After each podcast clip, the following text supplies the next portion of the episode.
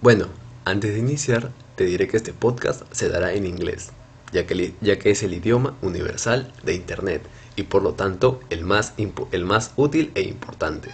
Con el inglés podrás potenciar tus habilidades y conseguir mejores oportunidades. Teniendo presente lo antes dicho, el tema de hoy es usar mask para hacer ejercicio. ¿Es una buena idea? So, let's start it. Welcome ladies and gentlemen. Today's topic is use a mask doing exercise. Is a good idea? Right now, you may be wondering, what is a mask? I'm not going to tell you directly, you know, you will find out below. There is something that has disturbed me these days. It's about quarantine and wearing masks. I totally agree to use mask in public places. You know, when you go out to the market, to the bank, to a shopping center, any place. But I don't agree with wearing a mask when I do exercise. When I exercise with a mask, I feel that I can't breathe properly, especially when I do high intensity exercises.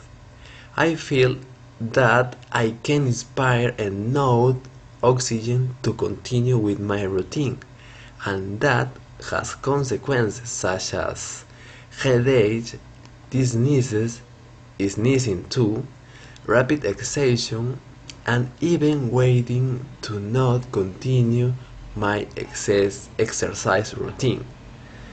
In short words, demotivated. So, here are some points that I have found out about this topic. But before to tell you this point, I need to present my sponsor, me. Por cierto, si no entendiste nada de lo que dije o si entendiste solo parte de lo que dije y te gustaría practicar e incrementar tu habilidad para hablar inglés, puedes ponerte en contacto conmigo. Si me estás escuchando por YouTube, puedes ir al enlace de la descripción o al comentario fijado. Y si me escuchas en otras plataformas, recuerda que también estoy en Spotify y Google Podcast y ahora también en Evox, como Kevin Arnold. Puedes comunicarte conmigo al WhatsApp más 51 922 802 605, donde podrás hacerme las preguntas que desees sobre el conversatorio en inglés que estoy realizando. Veré el nivel en el que te encuentras y me haré cargo personalmente para que obtengas mejoras rápidas en este útil y bello idioma. So, let's continue. First point is claustrophobia.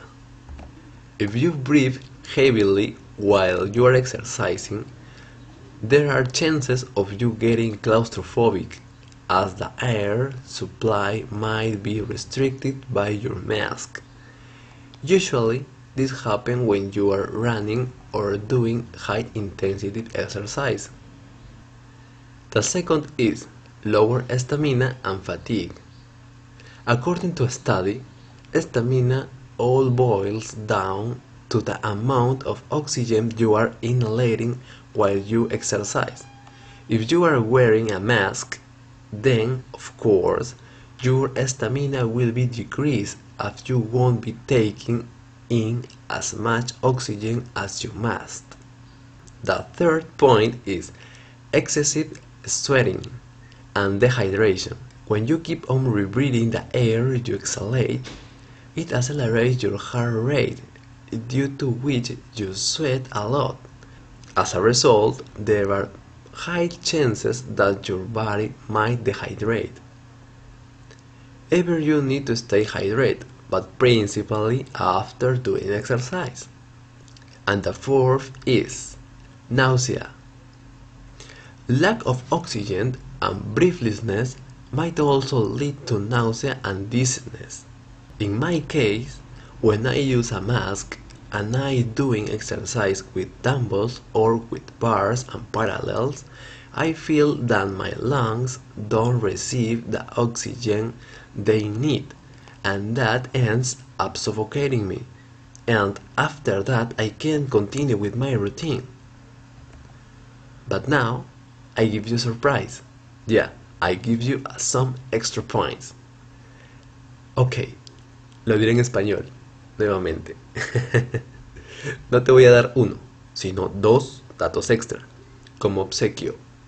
Te los voy a dar con mucho cariño. Bueno, comencemos. Pero antes, ha llegado el momento de presentar a mi auspiciador, o sea, yo.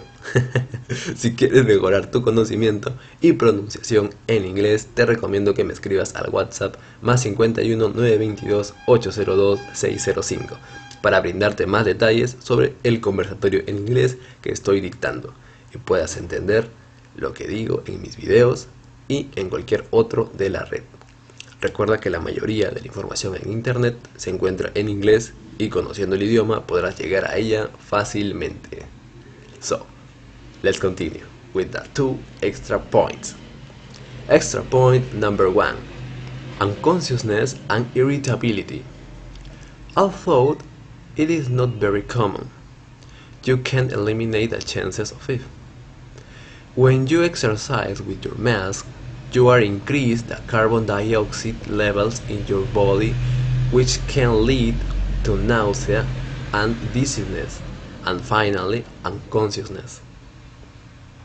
Extra point number two.